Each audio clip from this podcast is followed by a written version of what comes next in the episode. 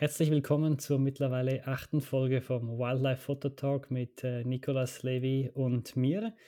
Und wir wollten uns heute zuerst einmal wieder äh, darüber austauschen, was wir so in letzter Zeit gemacht haben. Und Nicolas, ich glaube, du bist gerade vor ein paar Tagen wieder aus, aus äh, Südeuropa zurückgekommen. Habe ich das richtig gesehen?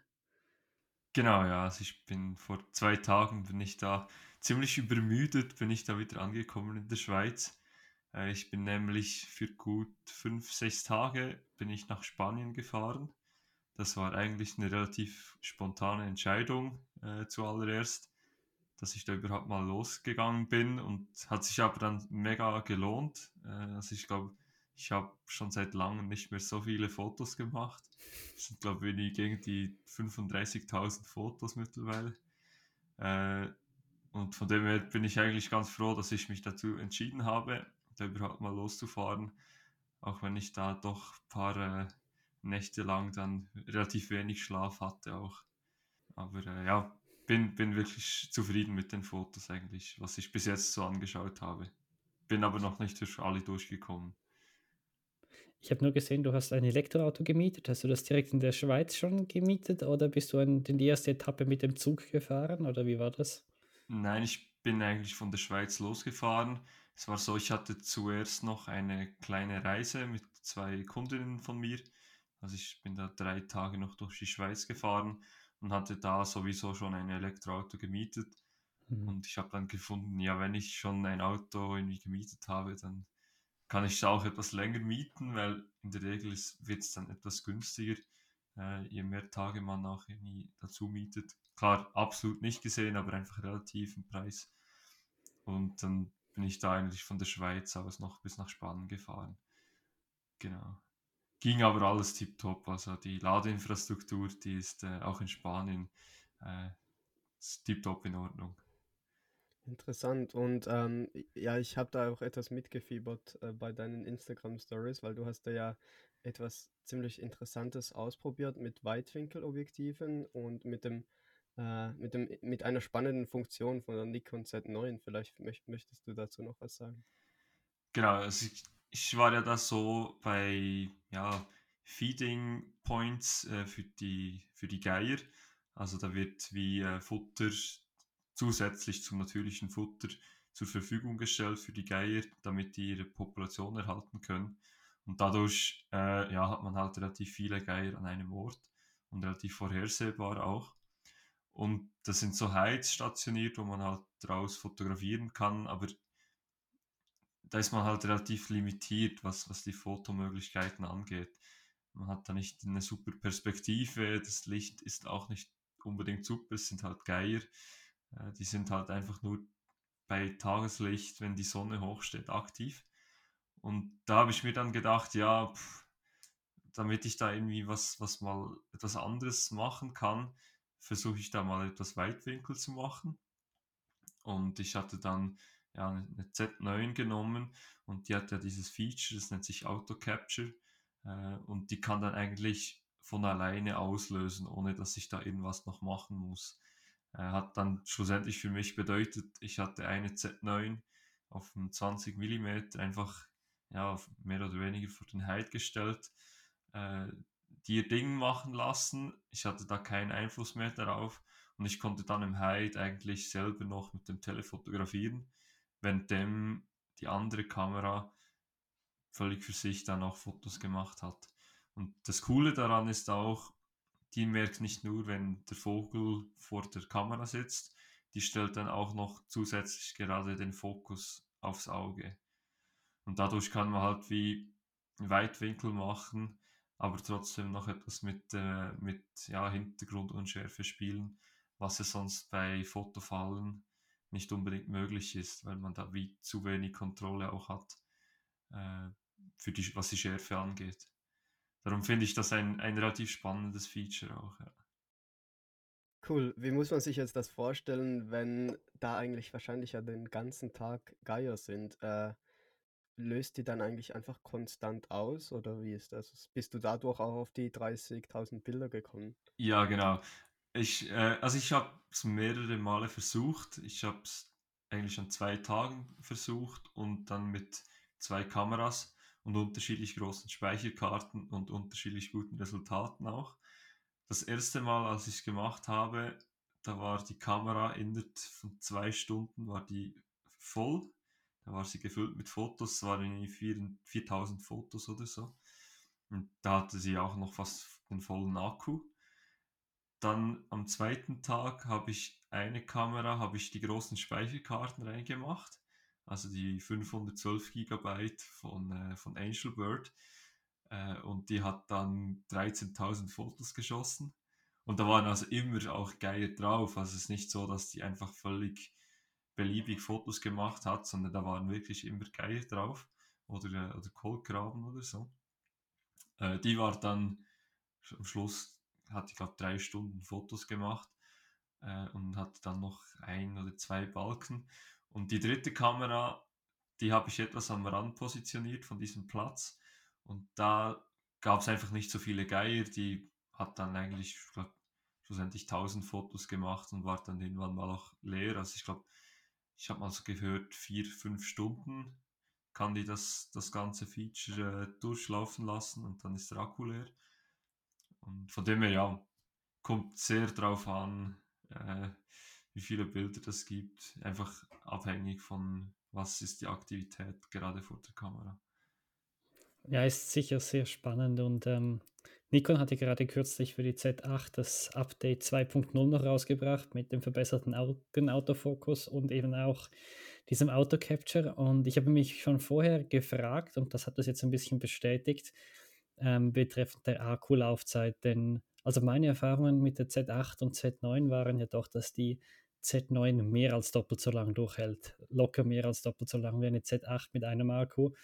Also ich denke, wenn man das wahrscheinlich so nutzen möchte, wie du es genutzt hast, dann macht das wahrscheinlich definitiv Sinn, dann noch einen Batteriegriff dran zu hängen, dass man zwei Akkus reinbringt, oder? Wie siehst du das jetzt? Ja, ich glaube, ich habe mir zumindest heute etwas länger schon gerade überlegt, ob ich da mal irgendwas zusammenbasteln kann.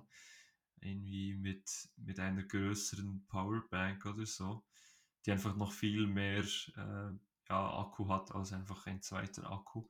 Weil ich glaube, das reicht für viele Anwendungen jetzt in der Tierfotografie noch nicht unbedingt so weit. Aber ich habe da schon ein paar Ideen, die ich dann mal äh, ja, realisieren möchte wie ich das dann auch über längere Zeit aus äh, ja, einfach machen lassen kann. Weil ich glaube, das könnte schon noch äh, eine coole Sache werden. Also ich finde es ein super Feature, aber es ist, glaube irgendwie noch nicht so angekommen, das Ganze. Also ich habe bislang noch nicht so viel damit gesehen. Darum finde ich das besonders spannend, da noch etwas zu experimentieren und eben auch etwas, ja, das versuchen länger noch im, im Feld stehen lassen zu können. Es gibt ja auch noch so Powerbanks mit einem Solarpanel dran. Etwas teurer und ich weiß nicht, wie schnell das Solarpanel lädt, aber ich weiß nicht, ich bin gespannt, was du dann so umsetzt und kommt natürlich darauf an, auch wo du das umsetzt, wenn das irgendwo im dunklen Wald ist und oder vergraben unter dem Schnee, dann ist das Solarpanel auch herzlich wenig. Aber ja, ich bin gespannt, was du da konstruierst, sowohl auf die Making-ofs und dann natürlich auf die Resultate. Also Ja, ich ja. bin auch gespannt, ob das überhaupt funktioniert, wie ich mir das so vorstelle. Ich habe gleich noch eine technische Frage, weil du hast ja davon geredet, dass du es eben cool fandest, dass du mit ein bisschen mit der Schärfentiefe spielen konntest. Äh, was für ein Weitwinkelobjektiv hast du denn überhaupt genutzt? Ähm, ich hatte da ein 20 mm Blende 1.8. Äh, das habe ich damals gekauft fürs Unterwassergehäuse. Ist also noch ein F-Mount-Objektiv. Und das hatte zusätzlich noch den Vorteil, das war etwas günstiger und äh, ich musste mir da auch, da auch etwas weniger Gedanken machen, wenn ich das da irgendwo zu den Geilen stelle, die sind relativ, äh, ja, sag mal, rabiat. Also wenn wenn es da ums Futter geht, da geht es einfach ums Futter und da gibt es keine Freunde mehr, sei das ein anderer Geier oder eine Kamera. Und ich hatte da im ersten Moment schon ja, ein etwas mulmiges, mulmiges Gefühl um die Kamera. Äh, aber ist schließlich gut gegangen, aber ich war dann trotzdem froh, dass ich da ein eher günstiges Objektiv mal äh, ins Feld gestellt habe. Schlussendlich die Kamera selber war, ist ja auch nicht günstig, aber bei der Z9, da habe ich das Gefühl, die wird auch, auch ein, ein Gänsegeier aushalten. Ich glaube, das wäre tatsächlich eine von den wenigen Situationen, wo ich mir so einen UV-Schutzfilter vorne drauf aufs Objektiv machen würde. Ich bin sonst überhaupt kein Fan von diesen Filtern, aber ich glaube, das wäre ein legitimer Anwendungsbereich. Ja, das habe ich mir dann auch gedacht, aber das war dann schon zu spät. Also ich, Ja. ich war dann schon im Feld, als ich gemerkt habe, ja, so ein UV-Filter hat manchmal doch auch seine, seine Begründung oder seine Anwendung. Nächstes Mal dann vielleicht. Ja, ich bin auf jeden Fall gespannt, was du da noch bringst. Levi, ich habe gesehen, du warst auch noch einige Male unterwegs. Wir haben uns ja einmal noch kurz, sehr kurz getroffen sogar.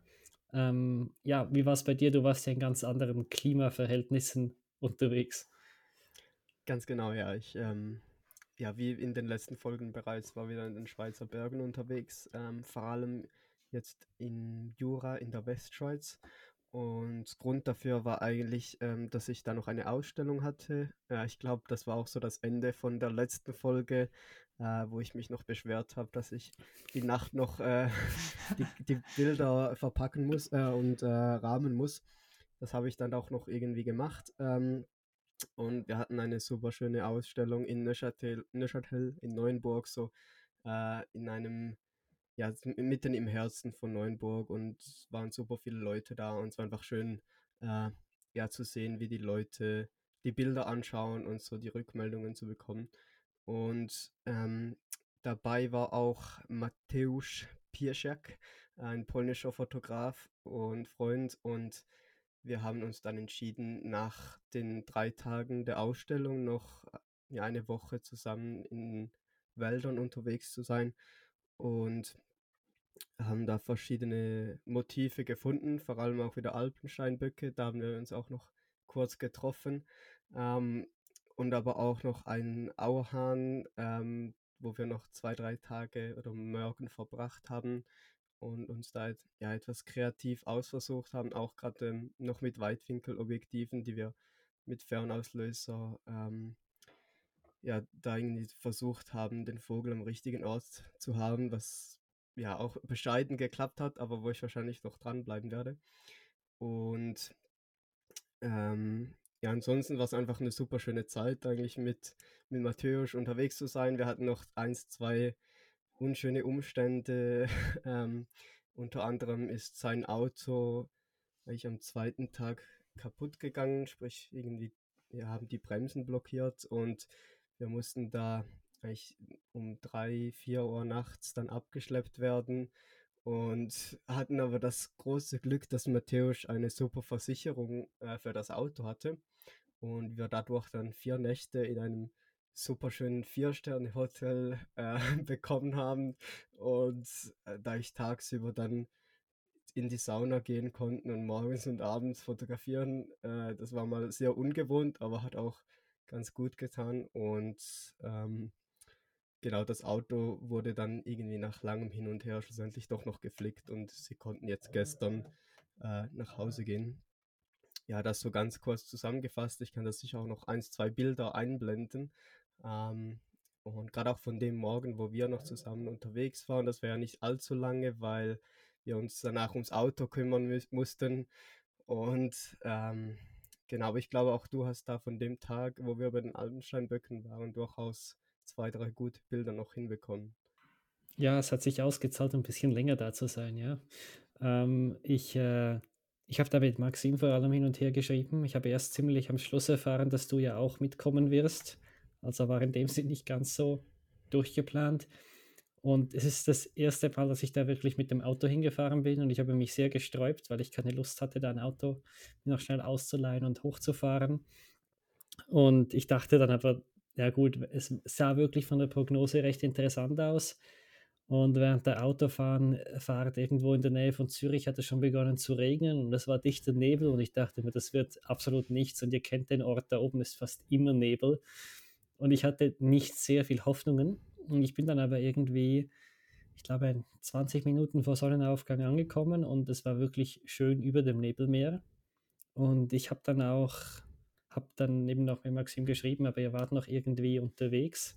Also Ja, Maxim ist ja mittlerweile schon wieder nach Kanada abgereist. Ja, genau. Das Problem einfach mit ihnen war ein wenig, also auch schön, die Begeisterung zu sehen, aber wenn man da jetzt hochfahren wollte und eigentlich relativ schnell zu den Steinböcken gehen wollte und da war aber auch schon irgendeine einigermaßen schöne Bergstimmung mit, mit der Sonnenaufgang oder so, dann musste man da kurz zehn Minuten warten und die ersten Bilder machen. Deswegen kamen wir leider auch etwas verspätet dann an. Ja, ihr habt da nicht ganz so viel verpasst. Ich habe tatsächlich ein paar Gemsen gefunden. Ich habe euch dann noch geschrieben, wo die waren. Das Problem war nur, bis ihr da wart, waren die weg. Und zwar ausnahmsweise nicht wegen mir. Ich habe mich schön, äh, ich habe mich relativ ruhig verhalten, habe mich hingelegt, habe mit dem 100 bis 300er gearbeitet. Und ich werde auch noch ein paar Bilder einblenden. Es hat so halbwegs geklappt und ich hatte das Gefühl, dass das wirklich noch Potenzial hat. Also kurz ist, es war so eine Gruppe von vielleicht sechs, sieben Gemsen auf einmal ist das Junge weggerannt, so 30 Meter, und dann sind die Alten so ein bisschen hinterher. Dann haben sie sich aber sofort wieder beruhigt und dann sind sie auf mich zugelaufen und dann war ich doch relativ optimistisch, weil ich bin da flach gelegen und sie hatten mich gesehen, also es konnte kein Überraschungsmoment mehr kommen, weil sie mich irgendwie gesehen hatten, aber vermutlich als flach liegendes Ding, das sich kaum bewegt, nicht so als Gefahr beurteilt. Und dann war ich echt recht optimistisch mit dem, mit dem Himmel, den ich noch ein bisschen versucht habe einzubauen. Und dann auf einmal sind alle weggerannt und ich habe zehn Sekunden später einen Hund gesehen. Der war zwar an einer Leine, aber das interessiert die Gamesen halt wenig. Und ich habe mich relativ genervt. Ich habe vorher schon andere Fotografen gesehen und ein Hund hat mich angebellt. Und das, äh, naja, sagen wir, Lustige war, dass der entsprechende Fotograf, der mit dem Hund da hoch ist, der hatte selber ein 100 bis 400er umgehängt. Also ich nehme an, der wusste, dass es dort Steinböcke oder Gamsen haben könnte. Und ich bin mir da nicht ganz sicher, wieso man damit doch mit einem Hund drauf losläuft, weil die Gemsen sind sowieso schon scheuer als die Steinböcke, aber ich habe das Gefühl, du kannst das vielleicht bestätigen, wenn man sich als Fotograf ruhig verhält, kann man da doch, doch durchaus was machen, aber mit Hunden reagieren die einfach ganz anders. Das ist, glaube ich, einfach noch dieser Wolf als Feind und auch wenn der Hund ein bisschen kompakter ist, äh, ja, das war dann einfach, war nichts mehr. Ja, und dann habe ich ja nachher euch getroffen und habe dann auch versucht, ein bisschen was anderes zu machen. Äh, dieses eine Bild mit dem Sonnenstern habe ich dir ja noch gezeigt. Du hast da auch etwas versucht. Also äh, ich wollte da unbedingt ein Foto von einem Steinbock mit dem Sonnenstern. Ich wusste nicht, ob es wirklich was wird, aber ich sah nicht wirklich andere Optionen. Und das hat ganz gut geklappt. Und interessanterweise habe ich mit meinem günstigen 35 mm 1.8 den viel schöneren Sonnenstern hingekriegt als mit dem RF 14 bis 35er, das ja ein L-Objektiv ist. Ähm, das hat mich ein bisschen überrascht. Also, das weiß ich jetzt für die Zukunft. Bei 35 mm liefert das 14 bis 35er nicht mehr den allerschönsten Sonnenstern. Und ja, nachher auch noch ein, zwei ganz paar Bilder, wo ganz okay waren, da mit dieser Nebelstimmung. Da hast du ja sicher sehr ähnliche. Wir standen ja da, ich glaube, zu viert, so ganz nah beieinander und mussten immer schauen, dass wir uns die Kameras nicht vor, irgendwie vor den anderen reinhalten, denn mit dem Weitwinkel ist das ein bisschen ein bisschen mehr ein Problem. Und ich habe dort vor allem mit dem 35er 1.8 gearbeitet. Ähm, ja, und dann seid ihr ja auch ziemlich schnell eben wieder gegangen, wegen, der, wegen dem Autoproblem. Und ich dachte, wenn ich schon da hochfahre und das Auto habe und nicht die üblichen, den üblichen Aufstieg habe, dann nehme ich gleich noch ein bisschen mehr Equipment mit. Und ich hatte noch zwei Micro Four Thirds Kameras dabei zum Testen mit äh, drei verschiedenen Objektiven, glaube ich. Und äh, also drei verschiedene Micro Four Thirds Objektiven. Also ich war ziemlich beladen. Mein F-Stop-Shin war, war voll und konnte da auch noch ein paar ganz coole machen. Ähm, nichts Spektakuläres mehr, also du hast nichts Unglaubliches verpasst, aber zwei relativ große Böcke sind noch durchgelaufen, kamen wirklich nahe vorbei und es war, ich würde sagen, bis ungefähr 11 Uhr, 11 Uhr 15 oder so war es dann auch schön bewölkt und wirklich gut vom Licht. Und dann bin ich, glaube ich, um halb eins dann auch gegangen, als die Sonne dann wirklich durchgeschienen hat. Aber ja, war, war schön, auch äh, Maxime mal kennenzulernen, äh, mit dem ich schon oft geschrieben habe und es irgendwie ja schlussendlich nie geklappt hat und sozusagen im letzten Moment noch und auch dich noch mal kurz zu sehen, ja. Ja, cool. Bin ich froh, dass sich der, die weite Fahrt für dich immerhin gelohnt hat. Äh, wir hatten ja das Glück, dass wir bei einem Freund in Lausanne im, in der Wohnung dann ähm, wohnen konnten. Es war wirklich sehr eng, weil es war ich, äh, Matthäus und noch ein Kollege von ihm und dann eben auch Maxim und dann ähm, Alex, der dort wohnt. Und ähm, wir haben uns da wirklich so ein kleines Fotografen-Apartment eingerichtet. Äh, alles vollgestellt mit Equipment und wenn es gepasst hat, dann sind wir auch so in der Vierer- oder Fünfer-Konstellation dann losgezogen. Ähm, es war echt eine, eine tolle Woche und ja, cool, mal so mit etwas internationalen Fotografen auch unterwegs zu sein. Ja, sonst war ich jetzt auch nicht mehr riesig am Fotografieren. Ich habe noch einen Workshop gegeben und eben ein bisschen Micro Four Thirds getestet. Äh, ich weiß nicht, ob ihr da schon Erfahrungen mal gemacht habt mit dem System. Nee, bisher noch, noch gar nicht. Also auf Workshops auch immer mal wieder schon gesehen. Äh, halt auch gemerkt, dass sie doch durchaus etwas leichter sind. Aber äh, ich muss dann eben auch sagen, im, im Umkehrschluss, gerade bei meinen Biber-Workshops äh, wird es dann auch etwas tricky, äh, wenn dann halt das Licht etwas schwindet. Von dem her, so mein Eindruck ist sicher cool, gerade so halt ja, irgendwie was leicht mitnehmen zu können. Aber jetzt für mich persönlich wäre es schon nicht unbedingt so die, die wahre Option, ehrlich gesagt. Und wie hast du da jetzt komplett andere Erfahrungen gemacht? Nein, ich denke, das trifft das relativ gut. Ich denke, vor allem für Einsteiger kann es schon auch sehr interessant sein, da man halt, ich muss sagen, sehr viele Features für den Preis kriegt. Ähm, das Hauptproblem, das ich habe, ist nicht einmal die, sind nicht einmal die ISOs, sondern eher so die Hintergrundfreistellung, wo man halt schon einen recht starken Unterschied merkt. Ähm, aber ich fand es schon angenehm. Ich war jetzt äh, an der Limmat ein bisschen am Fotografieren und hat auch Enten, Gänsesäger und habe recht viel Flugaufnahmen gemacht und habe dann ein bisschen einerseits das riesige 600er F4 gehabt und der R5 und nebendran einfach noch ein das 300er Blende 4 Micro Four Thirds. Und wenn man natürlich so zwei unterschiedliche Sachen vergleicht und man liegt am Boden und möchte Flugaufnahmen machen, dann merkt man schon gewisse Vorteile von einer leichteren Kombination. Ähm, ich muss sagen, da könnte man natürlich bei Vollformat auch eine andere Option als das 600er 4 nehmen. Jetzt bei Nikon irgendwie ein 400er 4.5 oder ein 600er 6.3 oder selbst bei Canon das 100 bis 500er habe ich dann auch gemerkt, das geht dann deutlich besser. Aber zum Beispiel die OM1, die jetzt einen Stacked Sensor hat und äh, ich glaube 50 Bilder pro Sekunde macht mit dem Serienbild, das ist schon, ich muss sagen, ist beeindruckend und mit Pre-Capture und konnte da doch einiges machen. Und was ich jetzt auch noch am Testen bin, ich habe noch diese äh, neuen Akkus von Patona gekriegt. Die haben, ich weiß nicht, ob ihr die kennt, die haben hier so eine kleine USB-Büchse.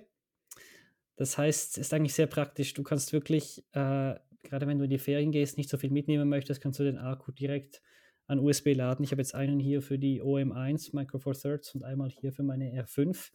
Und ich möchte das jetzt in den nächsten Tagen ein bisschen mehr testen, weil ich hatte mit so Drittanbieter-Akkus äh, meistens nicht so gute Erfahrungen. Die haben dann meistens schneller schlapp gemacht und vor allem bei äh, kalten Temperaturen nicht so gut gehalten. Allerdings muss ich sagen, ist Patona ja schon ein bisschen eine bekanntere Marke. Ähm, und ich möchte das jetzt in den nächsten Tagen auch ein bisschen in den Bergen bei Minusgraden, solange wir noch Minusgrade haben in den Bergen, möchte ich das noch ein bisschen testen und mal schauen, wie lange die halten, weil ich finde das Konzept schon cool, dass man das einfach ja, ich denke jetzt gerade, wenn ich, äh, als ich in Costa Rica war, ich, ich kam relativ gut durch, aber es kann schon cool sein, wenn man kein Ladegerät mitnehmen muss und trotzdem einen Akku unabhängig von der Kamera laden kann. Und USB-Kabel hat man ja meistens eh genug dabei. Also ich fand das noch recht cool und ich werde sie mal unten verlinken. Die gibt es für verschiedene Kameramarken und wir können die auch mal unten in die Show Notes reinpacken. Aber wie gesagt, wirklich testen konnte ich die noch nicht so groß. Das mit den USB-Kabeln, das habe ich jetzt gerade wieder im, ja, in Spanien gemerkt. Da bei diesem Mietauto, ich hatte da ein ID-Bus, also ein relativ neues Auto. Das hat eigentlich an allen Türen, hat das überall noch einen USB-C-Anschluss äh, gehabt. Also wenn ich da am Abend die Kameras und Akkus laden musste, konnte ich da überall in jede Türe steckte ich da ein USB-C-Kabel und am Schluss nach zwei Stunden waren alle Akkus wieder geladen. Und ich weiß nicht, wie es bei, bei Canon und bei Sony gelöst ist. Bei, den, bei Nikon sind die neuen Ladegeräte, die haben einfach auch direkt einen USB-C-Anschluss. Also man hat dann schlussendlich, muss ich da nur noch so ein kleines Stück äh, mitnehmen, das dann den Akku lädt, aber nicht noch zusätzlich ein, ein, ein Kabel oder so. Und da kann ich eigentlich einfach, ja, ein Akku lasse ich immer in der Kamera, lade den über, über die Kamera selber per USB-C und den zweiten Akku, den lade ich dann mit dem Ladegerät, das aber dann auch über ein normales USB-C-Kabel auch irgendwo ja, entweder halt im Auto äh, steckt oder einfach an einem normalen Charging Brick. Ich habe da mittlerweile so zwei, die einfach mehrere USB-C-Anschlüsse gleichzeitig haben. Ich weiß nicht, ist das bei euch auch so gelöst, also bei, bei Sony und Canon? Also bei Canon noch nicht, da hat man noch das normale Stromkabel eigentlich mit diesem Zwei-Pol-Stecker, der in das Ladegerät reingeht. Ist jetzt für mich aber nicht mal so ein Riesending, muss ich sagen. Das finde ich jetzt nicht das große. Also auch wenn ich jetzt an die Z8, an das Akku-Ladegerät denke, du sagst, man hat nur das Charging Brick sozusagen, aber das ist doch noch, also für mich das größere Teil zum Mitnehmen als so ein kurzes Kabel. Ähm, aber klar, ich fand das von Nikon auch, muss ich sagen, schön gelöst mit dem USB-C. Und ich habe hab es, sonst mache ich es eigentlich ähnlich, wie du sagst, ich lade immer einen ähm, im Akkuladegerät und dann den anderen an der Kamera. Und ich habe auch so eine Multicharger, ich glaube, der hat einmal USB-A und zweimal USB-C. Äh, da mache ich das sehr ähnlich. Und eben hier fände ich es einfach diese neuen Akkus noch spannend, weil man da einfach äh, das Ladegerät gar nicht mehr mitnehmen muss oder zumindest noch einen extra Akku so laden kann. Ja, ich weiß nicht, wie das bei Sony ist, ob die schon auch schon so weit sind wie Nikon. Äh, ne, meines Wissens nicht. Also ich habe da auch einfach das Original-Ladegerät mit dem äh, Stromanschluss. Ich habe aber von Patona noch ähm, Ladegeräte, die haben auch USB-C dann, äh, wobei ich da schon das Gefühl habe, dass die nicht ganz so schnell laden. Also wenn ich jetzt wirklich über die Nacht was lade, dann finde ich es ganz gut, weil ich da drei, also ich habe zwei solche, dann kann ich eigentlich sechs Akkus gleichzeitig laden und über die Nacht sind die dann voll ähm, und dann löse ich das eigentlich meistens so. Ja, Thema Akku und USB-C habe ich noch gerade ein gutes Thema. Äh, ihr merkt vielleicht, ich habe so ein, etwas einen Hass auf, auf spezielle Ladegeräte, die nicht USB-C sind. Und das Ganze ist, glaube ich, so etwas entstanden bei meinem Laptop. Äh, ich habe ja beide vor, vor einer Woche, glaube ich, eine Nachricht erhalten, wie ihr so zufrieden seid mit eurem MacBook. Ähm, ich bin ja noch mittlerweile, also im Moment zumindest noch bei, bei einem Windows-Laptop. Äh, wobei ich da sagen muss, wahrscheinlich nicht mehr allzu lange. Weil das habe ich jetzt auch wieder gemerkt, der Akku und die Effizienz dieses Laptops ist einfach äh, ja, relativ schwach. Also ich, wenn ich da in den Heiz äh, warten war, habe ich dann immer mal wieder noch den Laptop nach vorne geholt, mal die ersten Fotos importiert und nach einer Stunde, zwei war einfach der Akku schon leer. Und das große Problem dabei war dann eigentlich auch noch, äh, ich kann diesen Laptop nicht mit USB-C laden, sondern muss da einen normalen äh, Power Socket Anschluss haben und das habe ich im Auto nicht gehabt.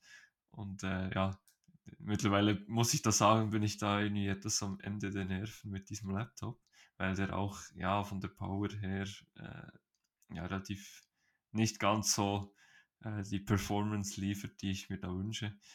Und jetzt glaube, gibt es doch schon bald mal wieder eine neue Investition. Und äh, zwar dann in ein, in ein MacBook. Weil ihr glaub, ich glaube, ihr habt ja da relativ gute Erfahrungen gemacht, oder?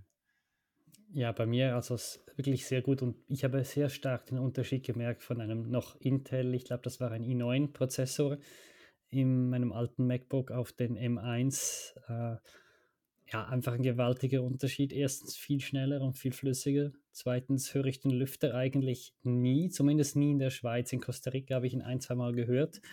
Und das Krasseste war echt die Akku-Performance. Also ich würde sagen, der hält fast dreimal so lang wie der alte. Und das finde ich eigentlich schon recht heftig. Also auch, ich meine, es kommt nicht häufig vor, dass ich fliege, aber nach Costa Rica fand ich es einfach extrem angenehm, weil ich glaube, ich, ich konnte über sechs Stunden am Laptop arbeiten und ich habe nicht einfach an Word-Documents oder so gearbeitet. Ich habe Videos geschnitten, ich habe die Videos 4K exportiert und äh, das hat wirklich über sechs Stunden so durchgehalten. Und das ist schon, Davon kann ich nur träumen. Ja, genau. Das ist, äh, ich glaube, das ist bei Windows einfach noch ein bisschen das Problem, denke ich, weil Intel da ein bisschen, äh, ich weiß nicht, ob die es langsam auch aufholen mit der Effizienz, aber die M1 oder mittlerweile M2 und M3 Prozessoren, ich meine, die sind ja ursprünglich, haben die den Ursprung im iPhone, oder? Und die sind einfach extrem effizient. Und also die Batterielaufzeit finde ich schon gewaltig. Und wenn ich nur Textzeugs mache, ich glaube, also so ein bisschen Internet surfen, vielleicht ein paar Texte schreiben. Ich glaube, ich schaffe das nicht in einem 8- oder 10-Stunden-Tag irgendwie tot zu kriegen. Das ist unmöglich. Ich weiß nicht, Levi, wie du das siehst. Du hast auch das 16 Zoll MacBook oder welches? Ja, genau, ich habe also auch den M1. Ähm, ich habe aber das 14 genommen, gerade jetzt Ja. für wenn ich viel unterwegs bin, auch wenn ich noch in die Berge gehe oder so, dann äh, nehme ich dann eigentlich immer mit, äh, einfach weil ich da meistens, sei es im Zug oder irgendwo am Abend oder so, noch froh bin, wenn ich kurz arbeiten kann. Und dafür eignet sich der 14 Zoll einfach schon sehr gut. Also ist auch sch- schon dann ein gewisses Gewicht, das man noch extra mitschleppt.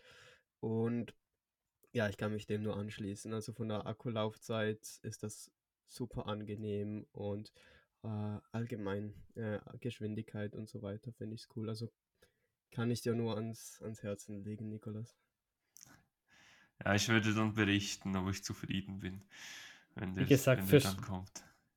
Wie gesagt, für Studierende gibt es ja noch so Spezialaktionen. Also ich glaube, wenn du da die Augen offen hältst, Ja, ich glaube, du findest was. nächst, nächste Woche kommt da, kommen da die neuen Rabatte. Und ich habe mir den. Wecker schon gestellt. Da hat man immerhin eigentlich keine Zeitlimit. Also ich glaube, das ist ja für fast einen Monat offen, dieses Fenster. Und vielleicht für alle anderen Schweizer Studierenden, die das nicht kennen, es gibt in der Schweiz dieses Projekt Neptun, ich glaube ursprünglich von der ETH gestartet. Und da kriegt man eben äh, Laptops von eigentlich allen Marken zu reduzierten Preisen für Studierende. Und das ist wirklich noch, wirklich noch ganz angenehm. Also da habe ich auch schon davon profitiert. Und, sonst hätte ich noch einen äh, super Laptop zu verkaufen. Kann ich nur empfehlen. Er hat wirklich einen sehr, sehr guten Akku. Ähm, also wirklich, wenn, es, wer da Interesse hat, äh, gerne bei mir melden. Apropos Akku, etwas wollte ich noch erwähnen, was mir gerade, weil wir vorher von Micro Four Thirds geredet haben. Ich hatte jetzt zwei Kameras eben schon, die Panasonic G9 II und die OM1. Und beide werden tatsächlich ohne Akkuladegerät geliefert. Und das ist so etwas, was mich wirklich nervt bei einer Kamera. Äh, ich, ich verstehe den Punkt, dass man nicht noch mehr Zeugs dazu tut, aber ich kaufe mir eh zwei oder drei Akkus. Und zwar genau aus dem Grund, weil ich dann einen Akku laden möchte, während ich mit dem anderen in der Kamera weiter fotografiere. Und das geht bei den Kameras so nicht. Also ich muss mir wirklich noch ein äh, Ladegerät dazu kaufen. Ich glaube, bei der Sony A6700 ist das auch so, wenn ich mich nicht täusche. Ja, und auch sogar bei der A7 IV. Also Ach, ich habe okay. auch nicht allzu viel Verständnis dafür. Ja, also ich finde es bei, dass man jetzt bei iPhones oder so nicht jedes Mal noch einen, US, äh, einen Netzstecker dazu tut oder bei, ich glaube, Samsung und alle anderen machen das mittlerweile auch so. Das verstehe ich gut, da hat eh jeder einen zu Hause rumliegen, je nachdem eben so einen Dreifachstecker. Aber ich finde, bei Kameras ist es ja wirklich ein Mehrwert, weil du eben einen Akku separat laden, laden kannst, was ja beim Handy oder beim Laptop in dem Sinn nicht geht. Aber ja, ist interessant. Ich weiß nicht, Nikolas, was hältst du davon? Gut, eben da ich alles über USB-C lade, finde ich es jetzt nicht unbedingt so tragisch. Aber ich, ja, wenn ich jetzt eine Kamera kaufe, dann bin ich da schon froh, wenn ich da eigentlich alles habe, um, um loszulegen. Von dem her finde ich, gehört es trotzdem noch dazu. Von mir aus könnten sie lieber den Kamerabändel weglassen, ehrlich gesagt. Die sind bei Ja, mir denen habe irgendwo. ich auch genug. Ja. Könnten wir auch noch zum Verkauf anbieten, irgendwie. Für, vielleicht noch unterschrieben mit unserem Namen drauf, was das den Wert steigern würde. Ja, nein, es ist, ich verstehe schon, was du meinst ähm, mit dem USB-C. Klar, ich bin froh mit USB-C laden, aber eben, ich lade manchmal gerne noch die Akkus parallel, wenn es gerade ein produktiver Tag war. Und ja, mal schauen, wie sich das so weiterentwickelt in der Zukunft. Ob da das weitere reduziert wird. Was ich ja bei Kameraentwicklungen eigentlich noch cool fände, aber das ist ein ganz anderes Thema, wäre, wenn die so einen, wie einen ganz kleinen internen Speicher hätten. Also meine Drohne, die ist auch schon ein bisschen älter, aber die hat so einen 8 GB internen Speicher. Und ich hatte schon, dass ich froh war, gab es diesen internen Speicher. Ich muss sagen, bei den ähm, professionelleren Kameras, wo man zwei Kartenslots hat, ist es eigentlich nicht so ein Problem. Da habe ich es, glaube ich, noch nie geschafft, dass ich wirklich keine Karte mehr drin hatte. Aber ich denke auch noch gerade bei, bei Kameras, die nur einen Kartenslot hat, haben, so einen Minispeicher, dass man wenigstens, und wenn es nur 50 Bilder sind, die man draufbringt, wäre irgendwie auch noch schön für die Leute, die vielleicht eben eine günstigere Kamera kaufen, die nur einen Kartenslot hat. Und die haben vielleicht auch nur eine Speicherkarte und dann gehen sie los, wollen nur ein paar Landschaftsfotos machen und dann könnten sie immerhin mehr als ein Foto machen, also mehr als null Foto machen. Und wenn es nur zehn sind. Aber das ist ein ganz ja, anderes halt Thema. An, halt anstelle des, des SD-Kartenslots eine, eine schneller, ein schneller interner Speicher. Dass man wie einfach ja. ein Steckplatz hat für eine CF Express und dann aber noch einen internen Speicher. Weil, ich sag's jetzt ehrlich, was will ich mit einem SD-Kartenslot? Das ist, wenn du irgendwo gestrandet bist am Ende der Welt und du kannst dir keine. Nein, ich verstehe das absolut. Das ist auch etwas, was mich komplett nervt bei der R5 und bei der Z8. Ähm, bei Sony weiß ich nicht mehr. Ich glaube, die äh, A7 IV hat auch als zweiten Kartenslot einen SD, oder? Ja, die 7.4 hat nur einen, also einen SD als ah, zweiten. Also ein ja, genau. CF und ein SD, genau. Genau, CFA aber noch, damit es noch teurer wird, oder? Ja, so ist es. und langsamer. Genau, aber eben, das ist, das ist alles.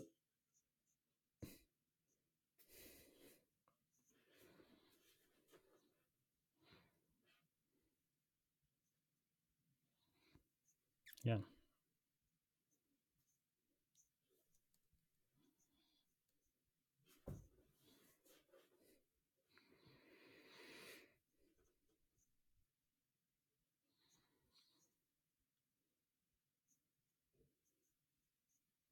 Und immer noch relativ langsam, sage ich jetzt mal. Also gerade heutzutage mit eben Dateigrößen 45, 50 Megapixel und einem entsprechenden Serienbild äh, kommt man da halt schon schnell ans Limit. Und das ist etwas, was ich jetzt gehofft hätte, eben bei der Z8, die so eine Baby Z9 ist, wäre traumhaft gewesen, wenn das so gewesen wäre. Aber ich habe jetzt zum Beispiel bei der R5 Mark II, die sicher irgendwann dieses Jahr noch kommen wird, eigentlich überhaupt keine Hoffnungen, dass sich das ändern wird. Das keine Chance, denke ich.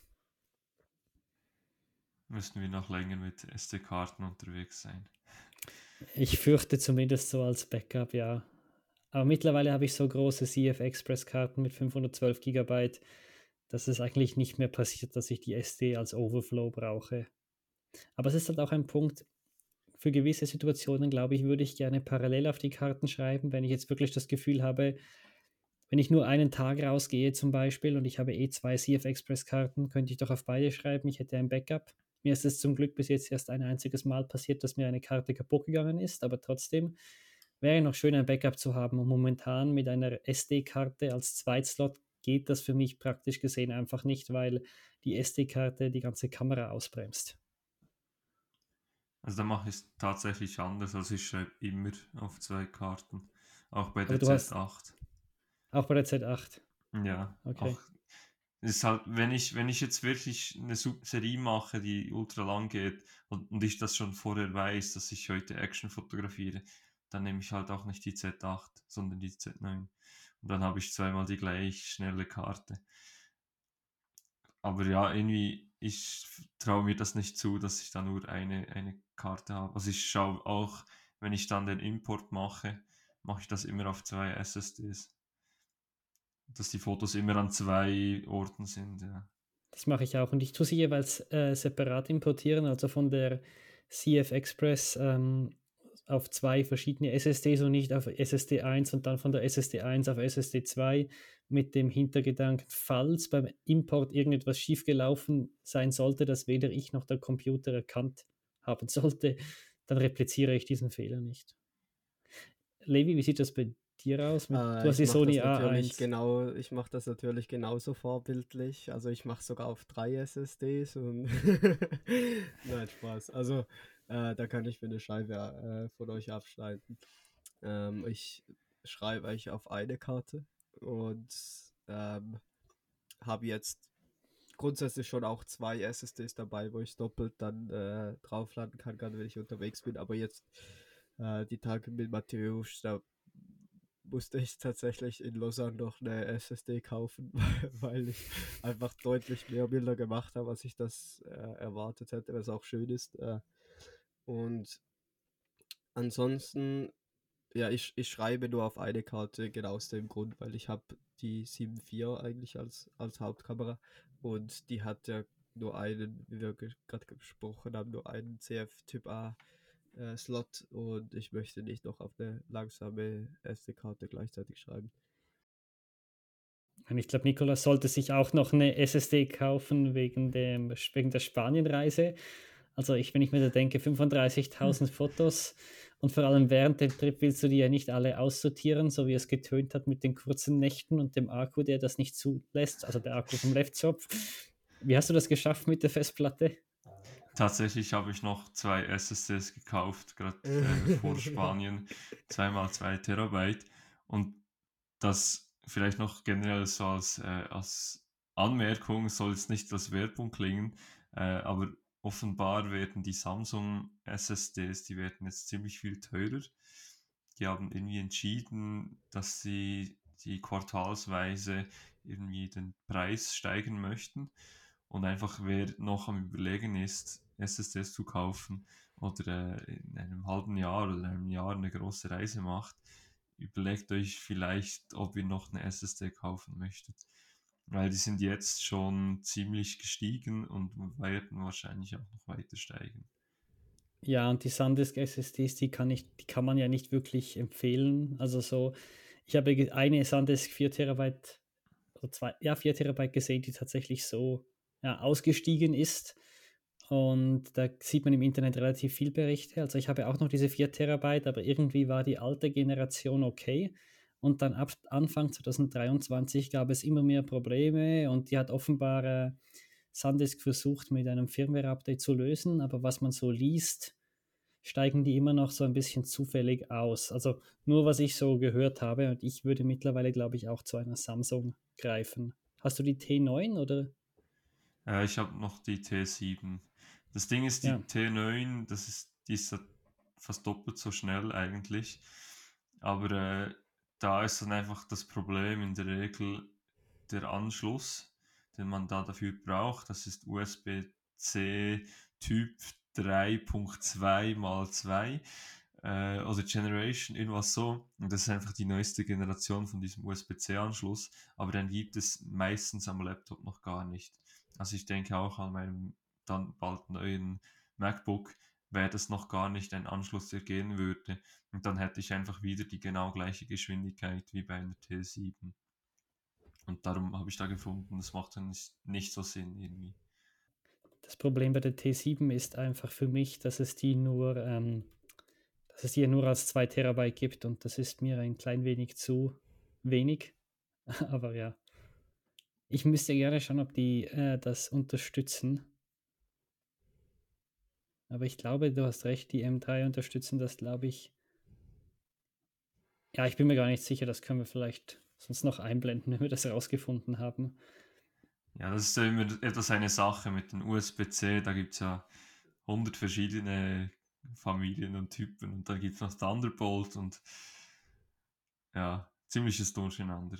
Genau, aber es wird sicherlich funktionieren man profitiert halt einfach nicht unbedingt von dem Geschwindigkeitszuwachs. Aber vielleicht können wir ja die, die Samsung T7 und T9, die wir erwähnt haben, einmal unten dran, unten dran verlinken für diejenigen, die interessiert sind. Ich bin mir tatsächlich, war mir letztes Wochenende schon Überlegen, als es bei Digitech eine Aktion gab, ob ich zuschlagen soll. Und jetzt, wo ich das von dir gehört habe, nerv ich mich ein bisschen, dass ich mir nicht noch eine 4 Terabyte gekauft habe.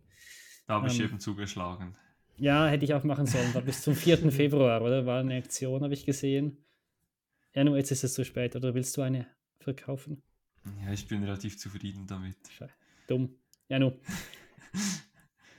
ja, gut, ich würde sagen, wir könnten vielleicht mal zur Bildkritik übergehen für diejenigen, die äh, den Podcast auf YouTube verfolgen. Oder habt ihr noch andere Themen, die ihr gerne ansprechen möchtet? Nee, ich glaube, wir haben, äh, sind mehr oder weniger durch mit dem Update und wir haben ja für heute jetzt nicht wirklich groß ein Thema oder so vorbereitet, weil wir dachten, wir haben genügend zu erzählen mit äh, den Updates, wo wir überall unterwegs waren. Von dem her, glaube ich, können wir, haben wir es nicht geschafft. Wir sind gerade bei, bei einer Stunde gelandet. Vielleicht können wir noch genügend rausschneiden, dass wir unter die Stunde kommen. Ähm, aber ansonsten, glaube ich, sind wir ziemlich durch für heute und äh, wünsche ich euch noch einen ganz schönen Abend und bis zum nächsten Mal.